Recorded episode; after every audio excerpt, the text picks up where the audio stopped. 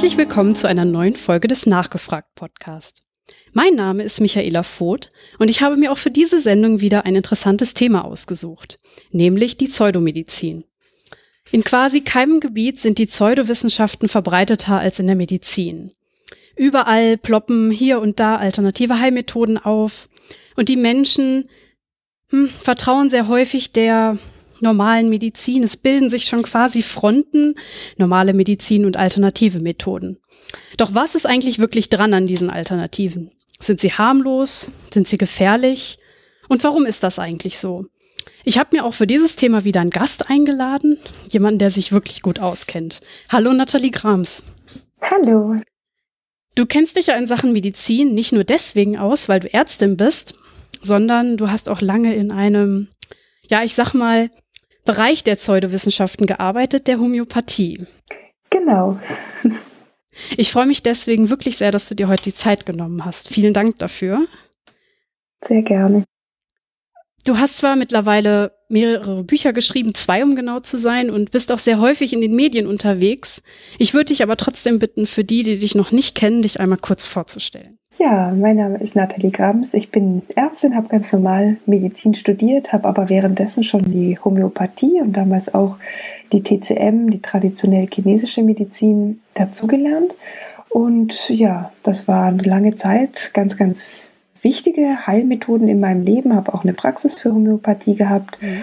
und wollte dann eigentlich ein Buch schreiben, das quasi die Skeptiker und Kritiker davon überzeugt, wie toll die Homöopathie jetzt in dem Fall ist und mir ist dann bei der Recherche für dieses Buch aufgefallen, dass leider ich mich als Befürworterin der Homöopathie in ganz vielen Punkten getäuscht habe. Und ähm, daraus ist dann Homöopathie neu gedacht geworden. Und seitdem bewege ich mich immer weiter raus aus der Pseudomedizin und äh, bin da, denke ich, auch jetzt wirklich zu einer vehementen Kritikerin geworden. Wie lange hast du in dem Gebiet gearbeitet? Also wie lange hattest du deine Praxis? Die Praxis, meine eigene, hatte ich von 2011 bis 2015, habe aber ab 2009 schon in einer rein homöopathisch-ärztlichen Praxis gearbeitet, also quasi nur noch mit Homöopathie und habe meine Ausbildungen so ab 2004 gemacht. Mhm. Homöopathie und TCM, Akupunktur oder auch chinesische Ernährungslehre, chinesische Massage. Das habe ich alles so nebenbei während des Studiums gelernt. Und was hat dich äh, da so dran gereizt? Warum bist du in diesem Feld aktiv geworden? Ich habe damals wirklich geglaubt, und das ist mir heute natürlich ein bisschen peinlich, aber das erklärt vielleicht auch, warum viele Menschen daran glauben, dass das eine Art Parallelwissen ist. Das ist mit naturwissenschaftlichen Prinzipien nicht erklärbar, auch nicht überprüfbar. Die ganze Evidenz äh, äh, braucht man da nicht, weil man ja täglich die Erfahrung macht, dass es irgendwie funktioniert. Und habe mich auch gegenüber meinem Patienten auf den ganz pragmatischen Standpunkt gestellt, dass ich gesagt habe, naja, wir sehen doch, dass es ihnen geholfen hat, da brauchen wir doch gar nicht zu wissen, wie es das genau getan hat. Mhm. Und damit bin ich lange Zeit sehr gut, leider erstaunlich gut gefahren. Du hast jetzt gerade gesagt, dass ähm, dort die Evidenz fehlt oder beziehungsweise Homöopathie haben wir jetzt schon so selbstverständlich als Pseudomedizin mhm. bezeichnet. Warum ist es denn eine Pseudomedizin eigentlich? Also bei der Homöopathie kann man das aus zwei Gründen sehr sicher sagen. Erstens, es gibt keine stichhaltige Evidenz, die uns zeigt, dass die Zuckerkügelchen über Placebo-Niveau tatsächlich spezifisch arzneilich wirken, was die Homöopathie ja vorgibt zu tun. Und sie ist in vielen Bereichen auch naturwissenschaftlich total unplausibel. Das ist der zweite Punkt. Mhm. Und trotzdem tun Homöopathen immer wieder so, als sei das nicht so, als sei das quasi nur noch eine der Frage der Zeit, bis das äh, erforscht sei. Und sie behaupten auch immer wieder, aber es gäbe doch genügend positive Studien. Meistens ähm, sind das eben sehr schlechte Studien, die mitnichten für eine Evidenz sprechen. Und ähm, das Problem ist eben, dass sie sich gerne aber mit sehr wissenschaftlich klingendem Jargon garnieren, ja. sodass das für den Laien und auch für viele Ärzte, die es eigentlich besser wissen müssten, tatsächlich gar nicht so leicht ist zu erkennen, dass es eine Pseudowissenschaft ist und Pseudomedizin, sondern das klingt erstmal auf den ersten Augenschein hin, äh, klingt das plausibel. Hm. Das ist der Trick. Gibt es denn neben der Homöopathie noch andere pseudowissenschaftliche Medizin? Also die TCM und auch die ayurvedische Medizin sind in weiten Teilen, auch die anthroposophische Medizin in weiten Teilen auch äh, pseudowissenschaftlich, wenn überhaupt wissenschaftlich. Ja. Und ähm, da kann man ja immer noch sagen, ja, wenn jetzt jemand akupunktiert wird oder Globuli nimmt, dann schadet das ja nicht so Zweifel wirkt es halt nicht. Aber es gibt natürlich auch richtig gefährliche Strömungen, wie ja. zum Beispiel das Einflößen von Chlorbleiche, MMS mhm. oder irgendwelche ja, anderen, äh, ich sag mal, alternativen Krebstherapien oder sowas, wo es dann auch um ganz absurde Heilsversprechen geht, wie in der germanischen neuen Medizin. Das ist natürlich dann wirklich teilweise lebensbedrohlich, gerade mhm. wenn dann auch richtige Therapie unterbleibt. Und die sind vielleicht nicht ganz so weit verbreitet und bekannt, sind aber unweit gefährlicher ja. als nur die Homöopathie, wenn man dafür nicht eine richtig wirksame Therapie unterlässt. Ist das auch das Gefährlichste an diesen Auswüchsen oder ähm, haben die, diese Bereiche noch andere Probleme, die du da siehst? Also das Schlimmste halte ich eigentlich, oder für das Schlimmste halte ich eigentlich die Irrationalität, die damit in die Medizin Einzug erhält, weil man eben als Laie und leider auch nicht als Arzt, weil wir als Ärzte nicht besonders gut wissenschaftlich ausgebildet sind, irgendwann nicht mehr unterscheiden kann, wo ist denn die Grenze zwischen wissenschaftlich haltbaren Aussagen und Wirksamkeitsbelegen und wo sind wir weit jenseits dieser Grenze. Ja. Aber für die Menschen, die diese Heilmethoden oder Pseudomethoden anwenden, ist natürlich das große Problem, dass es tatsächlich so sein kann, dass sie so sehr daran glauben, dass sie eine wirklich wirksame Therapie dann unterlassen ja. und man muss dann quasi von unterlassener Hilfeleistung sprechen. Und das kann natürlich Schäden haben und manche dieser ähm, Methoden, zum Beispiel der TCM, werden ja auch Heilkräuter verschrieben, die dann zum Beispiel mit Blei oder Quecksilber oder anderen Fremdstoffen belastet sein können, wo man sich vielleicht tatsächlich auch wirklich schaden kann. Ui. Ja, da muss man in der Tat aufpassen. Wir hatten jetzt ja schon immer so ein bisschen gestriffen, was so der Unterschied ist zur normalen Medizin. Wie kann man das genau nochmal abgrenzen? Können wir das nochmal so ein bisschen genauer erklären? Also ich will vielleicht an der Stelle nochmal ganz klar sagen, es gibt auch innerhalb der normalen Medizin, wenn man jetzt mal nicht an Homöopathie und Co. denkt, Pseudomethoden. Es gibt ja. zum Beispiel viele Operationen oder auch Medikamente, die sind überhaupt nicht wirksam oder zumindest nicht so wirksam, wie sie ähm, verkauft werden oder mhm. angeboten werden. Und äh, der kritische Blick richtet sich hier nicht nur gegen die sogenannte Alternativmedizin, sondern wirklich gegen alles, was keine Evidenz oder auch keinen Wirksamkeitsmechanismus nachweisen kann in der gesamten Medizin. Ja. Und das Problem ist eben, dass ja, die Medizin auch eine Wirtschaftsbranche ist und gerne jeder da auch ein bisschen was mitverdienen möchte oder sogar ganz viel und dass man das eben nicht immer nur mit lauteren Methoden macht. Hm. Wie können wir denn feststellen, ob ein Medikament oder eine Medika Medizin evidenzbasiert ist? Also was bedeutet eine Evidenz in dem Fall? Naja, man kann schon sicher sein, dass bei allen normalen Medikamenten, die müssen ja über äh, die Behörden, also über sehr kritische Behörden in Deutschland eben zugelassen werden. Das ist das BfArM, das äh, Bundesinstitut für Arzneimittel und Medizinprodukte. Mhm. Da gibt es für die Zulassung sehr klare und auch sehr schwer überwindbare Kriterien, bevor man ein Medikament wirklich zulassen kann, das dann als wirksam gilt und auch als äh, gut verträglich. Mhm.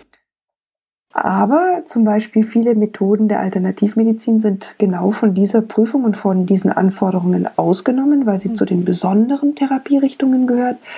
Da hat man so in den ja, 70er, 80er Jahren gesagt, na ja, die sind doch irgendwie so ganz anders, da kann man doch jetzt nicht irgendwelche äh, Evidenz von denen verlangen, weil die sind ja gar nicht so überprüfbar, wie das normale Medikamente und Therapien sind. Da reicht es, wenn irgendwelche Fachleute sagen, wird schon stimmen, und dann gelten die quasi per Beschluss oder per Binnenkonsens als wirksam. Und das Problem ist, dass diese Medikamente genauso von Krankenkassen erstattet werden können oder in der Apotheke angeboten werden oder vom Arzt oder sogar von Universitäten angepriesen werden. Und für Patienten und Laien ist es quasi überhaupt nicht erfassbar, was hat jetzt hier einen evidenten Nachweis seiner Wirksamkeit erbracht und was ist vielleicht nur so eine Art Hörensagenmedizin. Ist diese nicht klare Trennung zwischen evidenzbasierter Medizin und den alternativen Methoden vielleicht auch ein Grund, warum so viele Patienten trotzdem diesen Methoden vertrauen?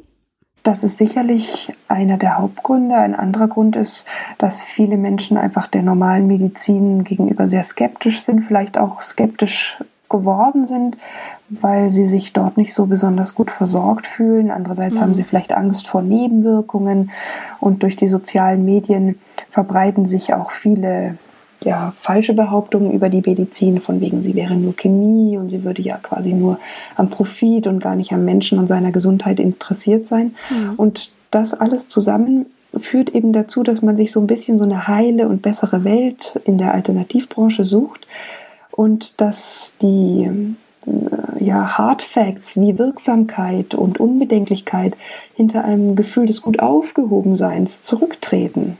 Ich kann das verstehen, aber das heißt ja nicht, dass das gut ist. Sind denn Alternativmediziner an dem Wohl des Patienten interessiert? Also ich meine, weil du hast jetzt gerade gesagt, dass das sehr häufig in den Köpfen der Menschen ist, aber ist das denn wirklich so?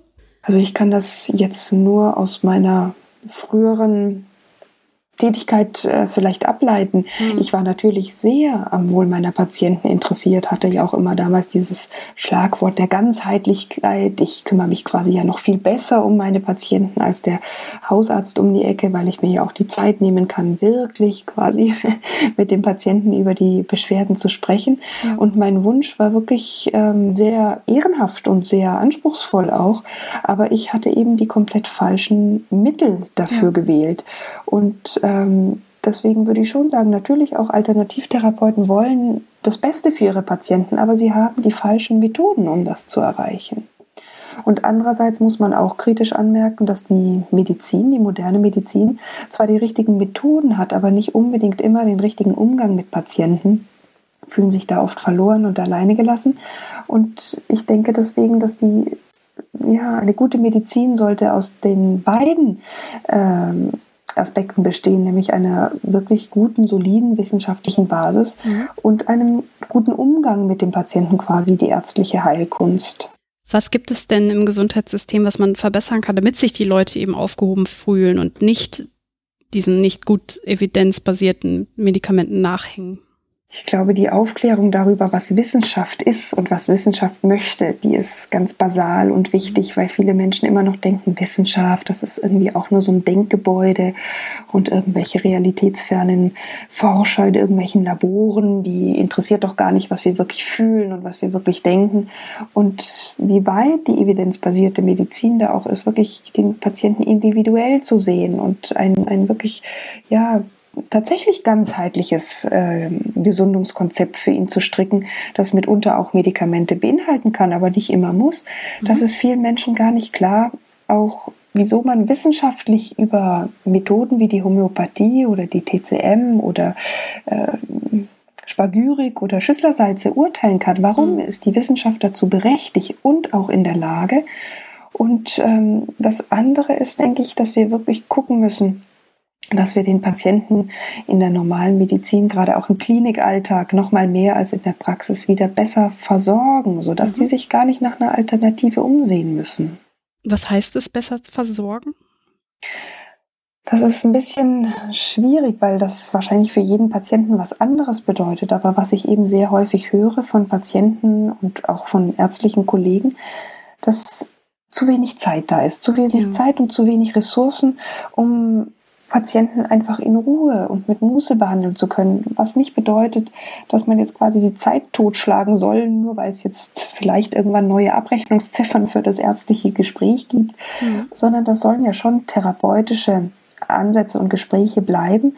Aber irgendwie fühlen sich die Menschen oft als Nummern oder als bloße Diagnosen oder ob gestempelt mit einem Symptom und bleiben so ein bisschen mit ihren Sorgen und Nöten, die ja ganz menschlich sind, ja.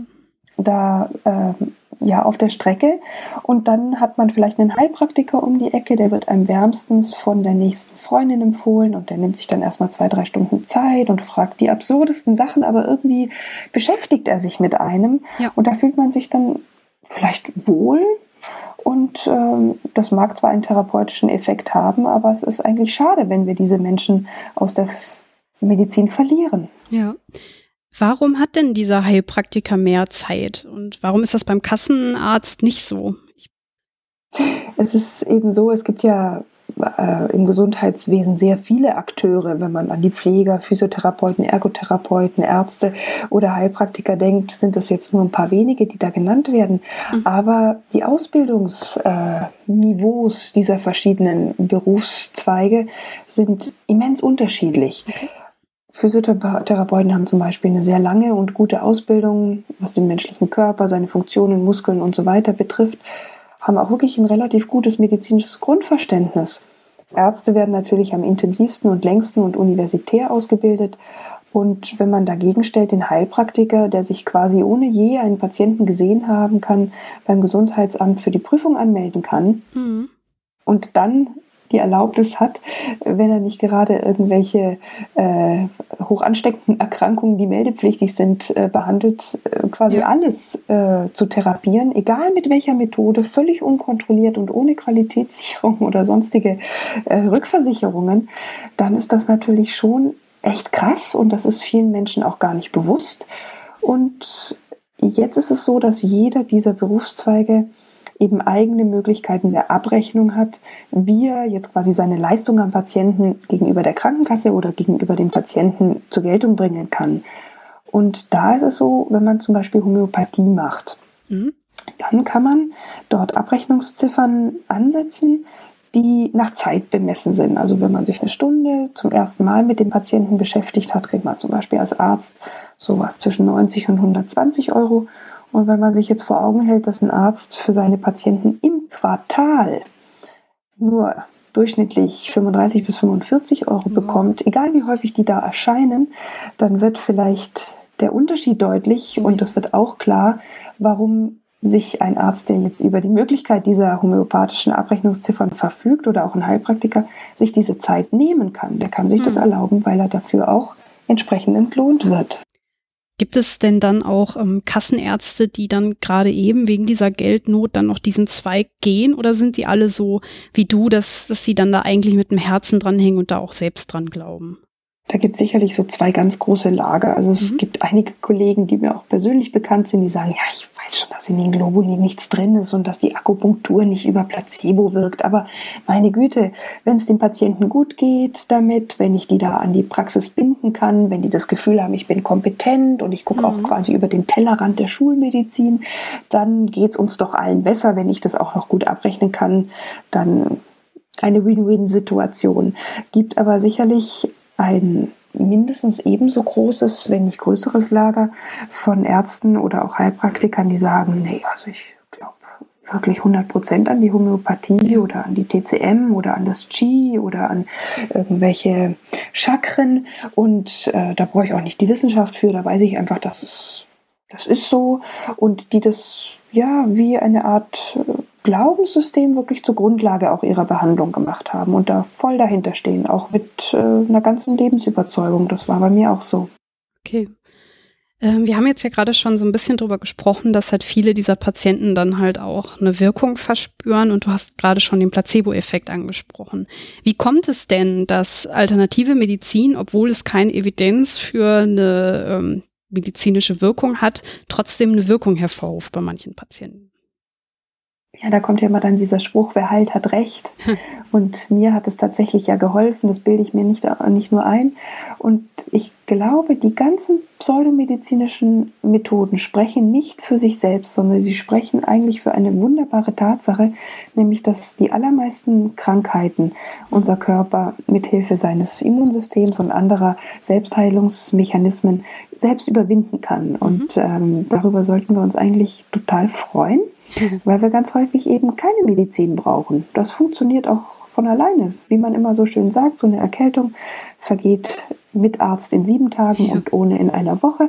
Das ist so ein banaler Spruch, aber irgendwie ist da ganz viel dran. Ja. Und wenn einem jetzt der Homöopath oder Heilpraktiker quasi in sieben Tagen da die Zeit vertreibt, dann ist es ja auch für alle Beteiligten vielleicht zumindest angenehm. Aber viele Menschen verwechseln das dann mit einer tatsächlichen Wirksamkeit ja. und sagen, na ja, mir ging es ja dadurch besser, wegen dem, was der Heilpraktiker oder Arzt mir da gegeben hat oder was der gemacht hat und nicht nur einfach danach besser.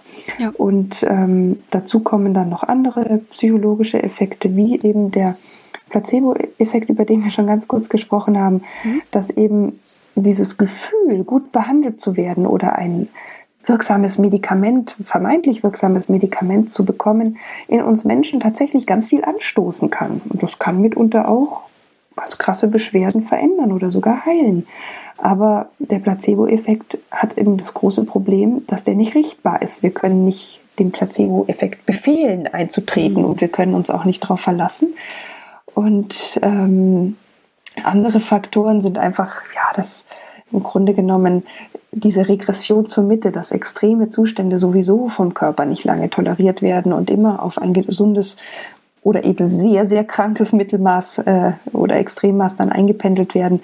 Und ähm, ein, ein ganz banaler Faktor ist auch die vergangene Zeit. Ja? Mhm. Das habe ich als Homöopathin auch nie so wahrhaben wollen, weil es einfach so schrecklich banal ist.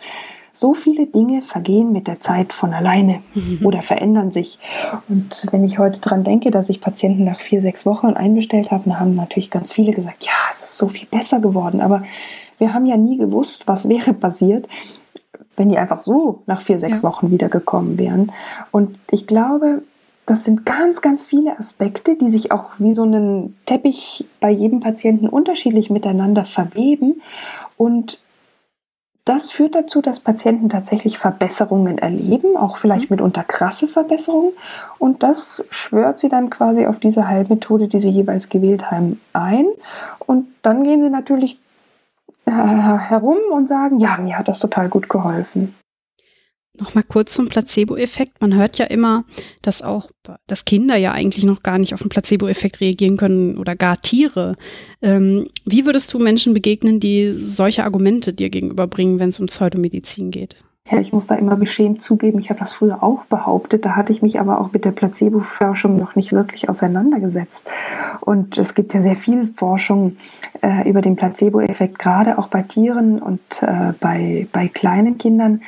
Und man ist dort heute sehr sicher, dass es auch Placebo-Effekte über einen Überträger, Placebo bei Proxy gibt. Also wenn zum Beispiel der Tierhalter oder die Eltern sich zum Beispiel nach der Mittelgabe homöopathisch, äh, homöopathischer Art beruhigen, dann können die Kinder oder auch die Tiere das über sehr feine Antennen quasi spüren, weil sie ja sowieso sehr stark, und zwar nonverbal sehr stark auf ihre Bezugsperson ausgerichtet sind und beruhigen sich dann vielleicht auch und stoßen damit wiederum Selbstheilungsmechanismen an.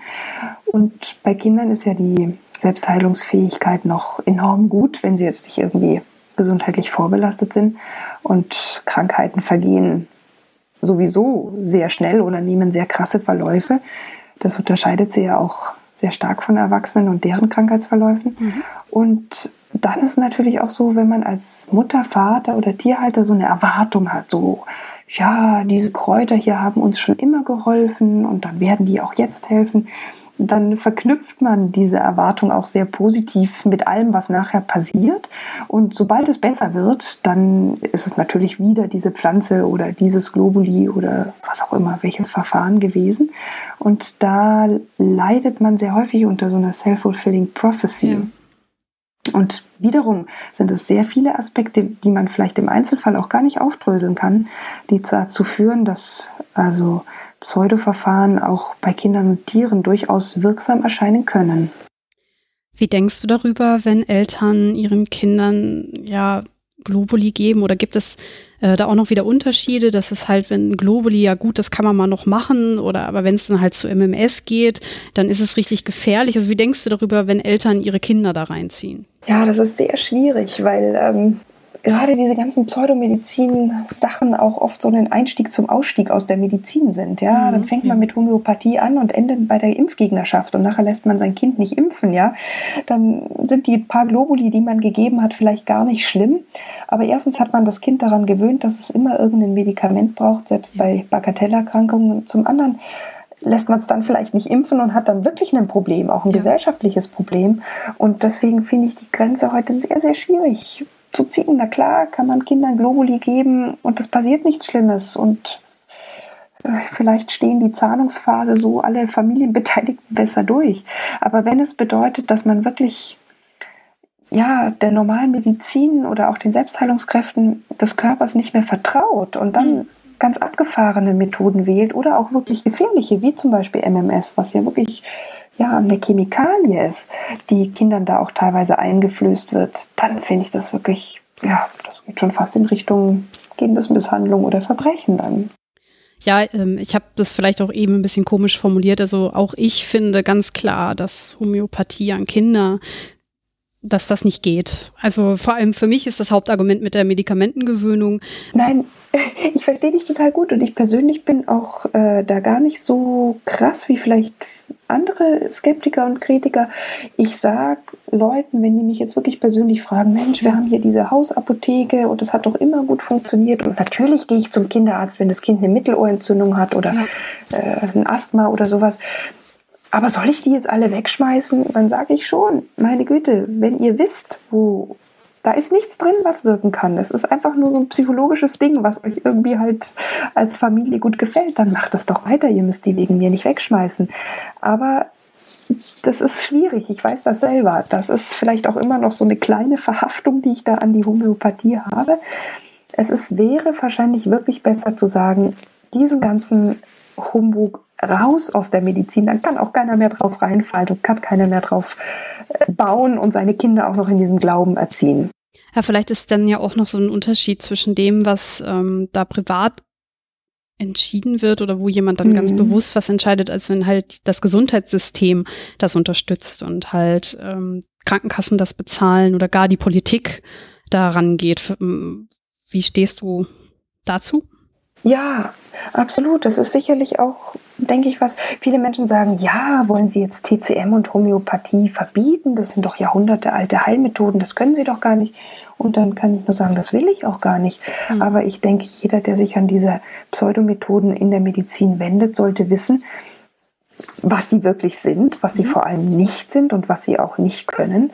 Und ich würde mir auch eine sehr viel klarere Haltung von der Politik wünschen, die mhm. ja auch den Patientenschutz zur Aufgabe hat. Und hier werden sehr, sehr viele falsche Heilsversprechen gegeben. Und das ist ja auch was, was ich aktiv mache, wirklich mhm. mit Politikern darüber sprechen, zu sagen, so kann es doch nicht weitergehen. In welchen Bereichen denkst du denn konkret, kann die Politik etwas verbessern? Also ich denke, die Politik kann jetzt nicht so sehr viel was dran verändern, wie wir in der Gesellschaft über Wissenschaft denken. Das mhm. ist vielleicht auch gar nicht so sehr ihre Aufgabe, sondern da gibt es ganz konkrete Ziele. Mhm. Zum Beispiel, finde ich, sollten die besonderen Therapierichtungen abgeschafft werden. Ja. Wenn diese Methoden sowieso den Anspruch haben, besser zu sein als die normale Medizin, dann können sie das doch leicht nachweisen mit evidenzbasierten Studien und dann sollten sie auch normalen Zulassungsverfahren unterliegen und wenn sie die bewältigen, dann gehören sie natürlich zur Medizin, wenn nicht, dann eben nicht. Aber das liegt dann ja nicht an der Medizin, sondern das liegt einfach an dem Pseudoverfahren. Zum anderen finde ich es ein Unding, dass viele dieser äh, gerade Homöopathika, Schüsslersalze, Spagyrika teilweise ja auch oder Bachblüten in der Apotheke mhm. verkauft werden. Mhm. Das suggeriert Patienten ja, das müssten quasi wirksame Arzneimittel sein. Da finde ich, der gerechtere Platz wäre im Supermarkt oder im Bioladen. Und zum anderen ein ganz großes Problem, und hier muss die Politik handeln, weil die Krankenkassen werden das nicht von sich aus tun, ist eben die Tatsache, dass Krankenkassen für diese Verfahren teilweise und zunehmend erstatten.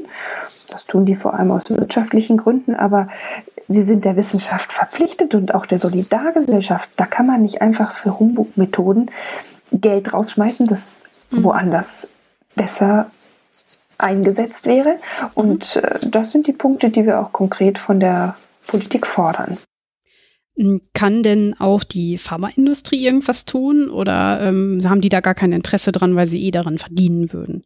Ja, was viele Menschen ja gar nicht wissen, ist, dass zum Beispiel bei Homöopathika oder auch Schüsslersalzen sehr große Pharmakonzerne dahinter sitzen, die das herstellen und mhm. natürlich auch verkaufen.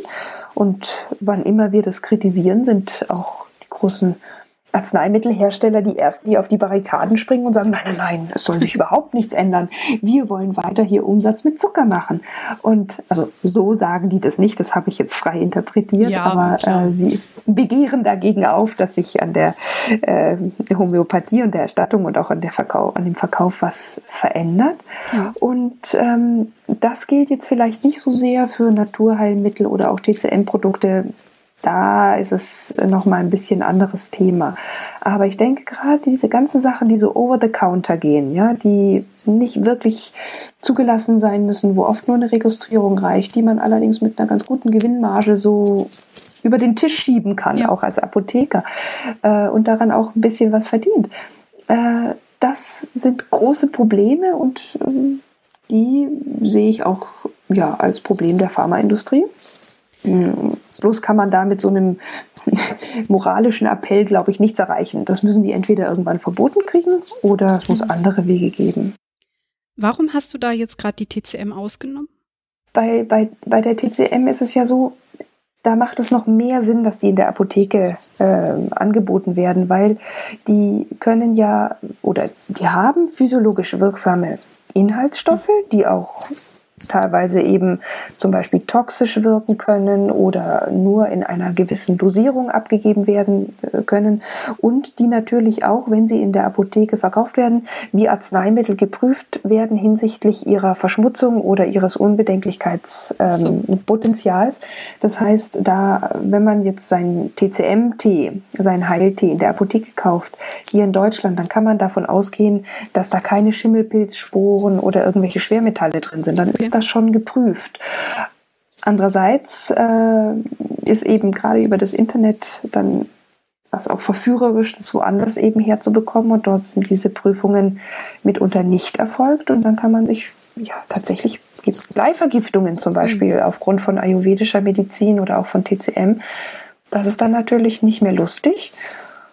Und da wäre ich tatsächlich schon eher noch für eine Apothekenpflicht, aber natürlich ist es trotzdem deswegen nicht so, dass das eine Bestätigung für die Sinnhaftigkeit des ganzen TCM-Konzepts wäre.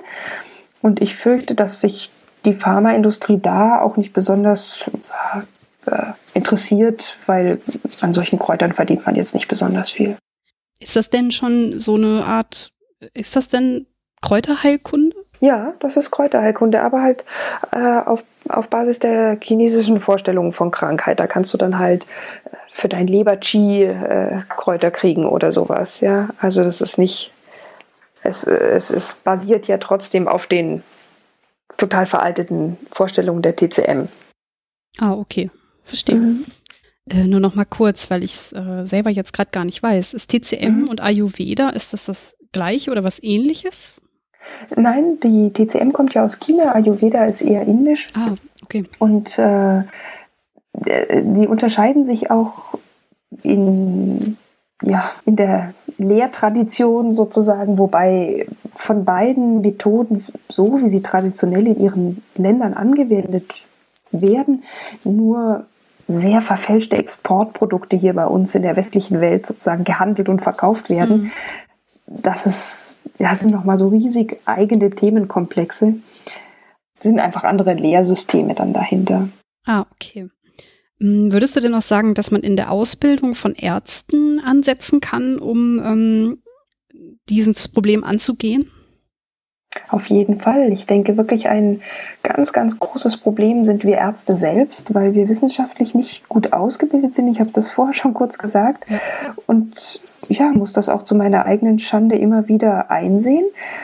Ich hatte sogar Leistungskurs in Chemie. Ich hatte wirklich ein ordentliches äh, Prüfungsergebnis in der Vorklinik, wo man ja die ganzen Naturwissenschaften lernt. Und mhm. das hat mich überhaupt nicht daran gehindert, auf die Homöopathie oder auch auf die TCM mit ihrem Chi-Gedanken da reinzufallen, weil ich das wirklich ja für zwei separate Welten gehalten habe, die mhm. nicht miteinander in Konkurrenz stehen, sondern die sich im besten Fall ergänzen, habe ich damals natürlich auch immer gesagt, diese Floskel. Und ähm, ich glaube, hier wäre es ganz wichtig, Ärzten noch viel mehr zu vermitteln, was ist Wissenschaft und wie kann man quasi wissenschaftliche Nachweise führen, was ist Naturwissenschaft, was sind Naturgesetze, kann es Heilmethoden geben, die Naturgesetzen widersprechen? Nein, kann es nicht. Warum ist das so? Was ist Evidenz? Wie liest man Studien? Wie baut man Studien auf? Was ist ein Studiendesign? Was ist Signifikanz? Was ist der P-Wert und so weiter? Wir hatten zwar so ein kleines Statistikscheinchen, ja. Ja, das war aber wirklich lächerlich und überhaupt kein Grundverständnis ist dafür ähm, geweckt worden, wenn man das nicht vielleicht eh schon zufällig hatte man hat das halt abgesessen und dann die Prüfung irgendwie bestanden. Aber das ist natürlich nichts, was einem dann später im Arztberuf hilft, tatsächlich zu unterscheiden, was ist Medizin und was ist nachweislich wirksam und was ist eine Pseudomethode.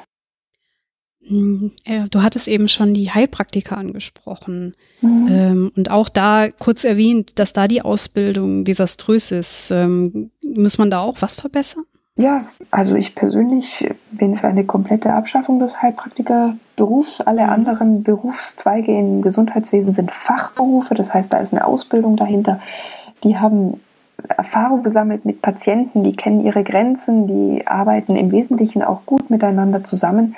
Und die komplette Ausnahme in unserem überregulierten Deutschland, was mir wirklich völlig unverständlich ist, bildet der Heilpraktiker, der keine standardisierte Ausbildung hat, noch nicht mal die Notwendigkeit einer Ausbildung hat. Und dann ist er nicht etwa wie der Physiotherapeut zum Beispiel für ein spezielles ähm, muskuläres Problem oder sowas zuständig und darf keine Medikamente geben, sondern der darf im Grunde genommen alles, solange er jetzt nicht Geburtshilfe leistet und meldepflichtige Erkrankungen behandelt.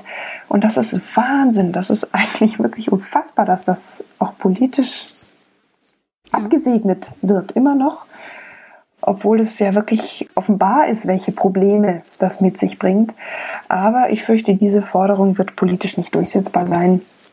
Die ist zu krass, deswegen ähm, würde ich sagen, politisch realistisch ist eine Neuordnung des Heilpraktiker-Berufszweigs.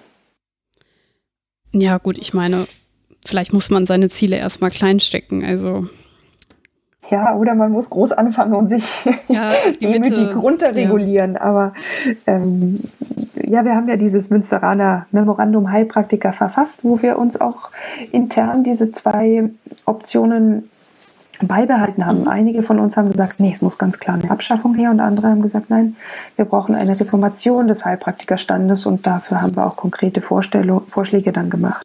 Ja, ich werde das in den Shownotes verlinken, dann kann man sich das mal durchlesen, was ja. ihr euch da überlegt habt. Du hattest eben noch angesprochen, dass es auch Leute gibt, die dann ihre Kinder nicht mehr impfen. Würdest du mhm. auch sagen, dass ähm, es sowas wie eine Impfpflicht geben sollte oder kann da die Politik irgendwas tun, um dann halt solche Auswüchse ja, zu vermeiden? Ich glaube wirklich, dass das Gefährlichste an diesen ganzen Pseudomethoden ist, dass man den Glauben und das Vertrauen auf die normale Medizin und auf die Wissenschaft verliert. Und das wird teilweise auch von, von pseudomedizinischer Seite aktiv mit betrieben und richtiggehend befeuert. Und deswegen würde ich tatsächlich sagen, auch hier braucht es die Politik. Wir brauchen im Grunde genommen ja eine Impfpflicht, weil ich denke, viele Impfgegner sind nicht mehr erreichbar für mhm.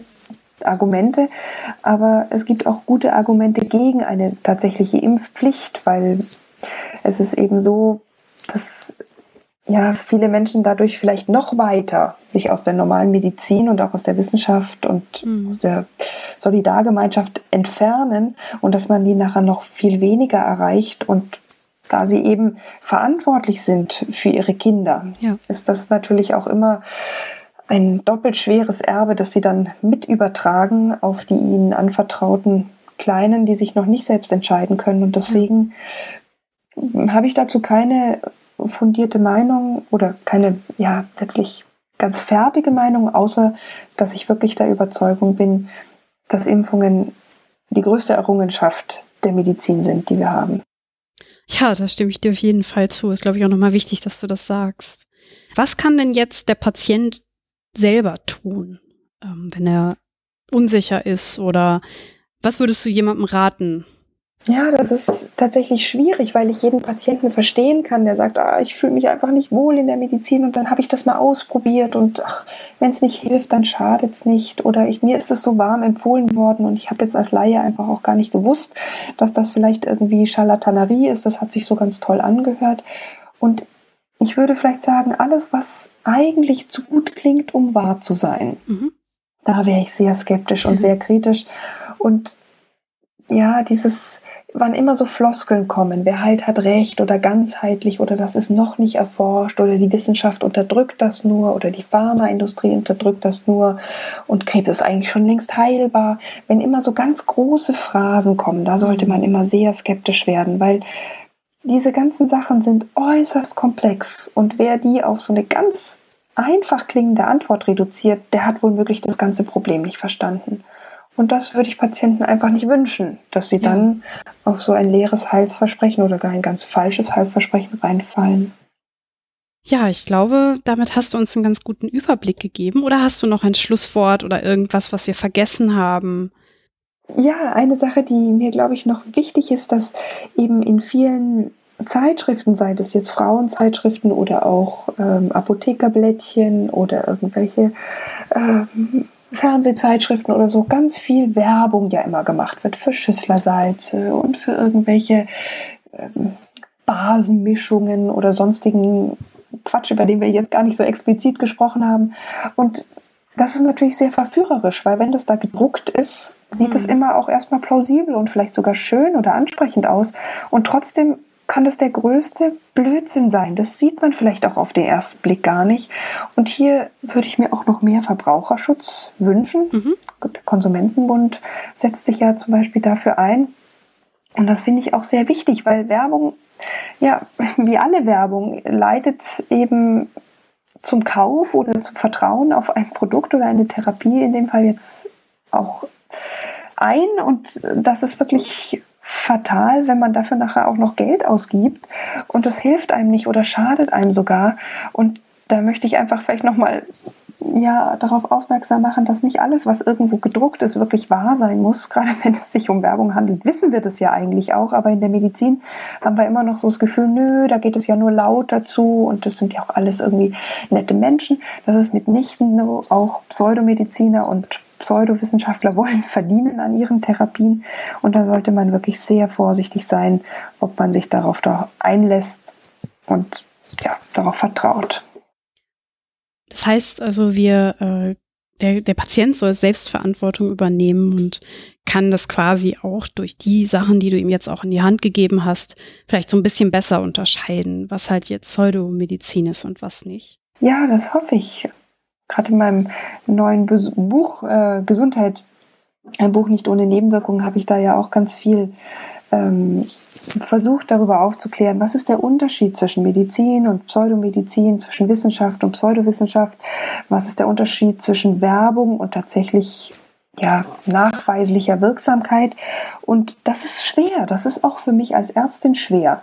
Und das ist auch bei jeder Methode und bei jedem vermeintlichen Medikament wieder schwer. Da gibt es keine Antwort, mit der man all diese Fragen oder Probleme beantworten könnte. Aber ich glaube wirklich, dass dieser Wunsch, ein mündiger Patient zu sein, ein aufgeklärter Patient zu sein, auch bedeutet, diese Skepsis auch und gerade bei Pseudomethoden aufrechtzuerhalten und nicht vorschnell einfach nach Wohlgefallen oder nach Augenscheinplausibilität zu urteilen. Und ich glaube, dass wir das Arzt-Patienten-Verhältnis ja seit den 90er Jahren wirklich dramatisch verändert haben. Und das ist gut, weil man sich auch gegenüber Pseudomedizinern jetzt wirklich als mündiger Patient verhalten kann und sagen kann, nein, ich möchte keine Homöopathie. Ich weiß, dass das nicht wirksam ist. Ja, das ist doch ein gutes ähm, Schlusswort. Also sprich, ja. ja. wir raten dem Patienten dazu, mündig zu sein und eine gewisse Skepsis auf sich, aufrecht zu erhalten, oder? Ja, das würde ich sehr gerne als Rat mitgeben. Ich werde dann in die Shownotes auch nochmal den Link zu deinem Buch ähm, stellen, sodass man da nochmal reingucken kann. Ja, gerne. Und ansonsten würde ich jetzt zum letzten Teil der Sendung kommen. Mhm. Du hast ja eben schon die Frauenzeitung angesprochen, die halt sich gerne ähm, ja mit dem Thema Pseudowissenschaften oder beziehungsweise Pseudomedizin beschäftigen. Und normalerweise gebe ich am Ende der Sendung äh, meinem Gast immer ein Horoskop mit. Bei dir oh. habe ich jetzt aber die Brigitte gefunden und die hatten einen Artikel über das beste Homö die beste Homöopathie für eure Sternzeichen. Uh, ja. Ja, gibt es immer wieder, ne? Also ich finde es auch, ich musste ja. auch gar nicht lange danach suchen. ja. Du bist wann geboren? Magst du mir dein Sternzeichen sagen? Ich bin Widder. Du bist Widder. Okay. Ich schau mal einmal. Also dem Widder werden zwei Produkte geraten. Das mhm. eine ist Eisenhut. Da steht jetzt in Klammern, dass das Aconitum heißt. Habe ich das richtig ausgesprochen? Aconitum? Ah, ja, genau. Ja, genau. Und Belladonna. Und als ja. Begründung äh, bei dem Eisenhut. Die Plötzlichkeit und Heftigkeit, mit der Erkrankungen und Symptome beim Widder auftauchen, lassen homöopathisch zuerst an dieses großartige Mittel denken. Eisenhut ist äußerst hilfreich bei vielen Widdererkrankungen. Das Leitsymptom heißt rasante Entwicklung. Und wie bei einem heftigen Orkan kehrt auch ebenso unvermittelt wieder Ruhe ein. Hilfreich ist das Mittel bei Zähneknirschen, Nasenbluten und ein paar anderen Sachen. Äh, eine Verschlimmerung aller Krankheiten tritt bei heftigen Emotionen. Diese können Widder tatsächlich nicht gut aushalten. Und bei Belladonna, mhm. das wird noch besser, es passt beim temperamentvollen Widder wunderbar, zumal es ein ausgezeichnetes Mittel bei Fieber und Erkältungen ist. Belladonna-Persönlichkeiten sind handlungsorientiert, schnell, heftig, feurig, manchmal zerstörerisch, mithin von einem wirklich explosiven Temperament. Sie sind Anstifter, Anführer, geistig sehr beweglich. Belladonna ist widerstandsorientiert und dickköpfig. Metaphysisch, spirituell gesehen gehören Fieberfantasien, bei denen Gesichter und Gestalten erkennbar werden, zu diesem Mittel dazu. Vom Gemüt her sind Menschen, die dieses Mittel gut gebrauchen können, heiter, redselig, schnell aufgeregt und zornig. Sie haben eine Abneigung gegen Nähe und Gesellschaft. Ja. Klopfendes Kopfweh, dieses Leitsymptom, passt nun ganz genau auf den Widder. Na, was, ja. meint ihr? was meinst du dazu? Passt das? Ich würde sagen, das passt total gut. Und wenn jetzt natürlich das homöopathische Prinzip gilt, Gleiches mit Gleichem, dann würde ich jetzt sagen, ich bin die geeignete Persönlichkeit, um die Homöopathie-Szene mal ordentlich aufzumischen. Was ich irgendwie interessant finde, äh, dieses mit dem Leitsymptom, ähm, ist das ein Begriff, den ihr oft benutzt, also oder benutzt ja. habt? Ah, okay. Ja. Also es kommt immer ein bisschen darauf an, welche homöopathische Schule man ähm, ver vertritt. Äh, nicht in allen Schulen zählt das Leitsymptom, aber ich habe auch viel damit gearbeitet. Ah, okay. Mhm. Und werden dann auch, wenn man ein homöopathische Mittel aussucht für jemanden, die Persönlichkeiten da so einbezogen, wie es jetzt hier der Fall ist? Also es wird ja wirklich richtig gewertet. Ja, absolut. Das ist ja quasi das, was man unter der Ganzheitlichkeit in der Homöopathie versteht dass man sagt, ja, das ist jetzt vom Typ her eher jemand, der ist äh, phlegmatisch und weinerlich und auch sehr ja, emotional instabil, dann braucht er eben Pulsatilla, während jemand, der cholerisch ist und irgendwie keine Geduld hat und immer der Chef sein muss, das ist dann Nux vomica und so. Mhm. Da gibt es so ganz klassische Persönlichkeitstypen.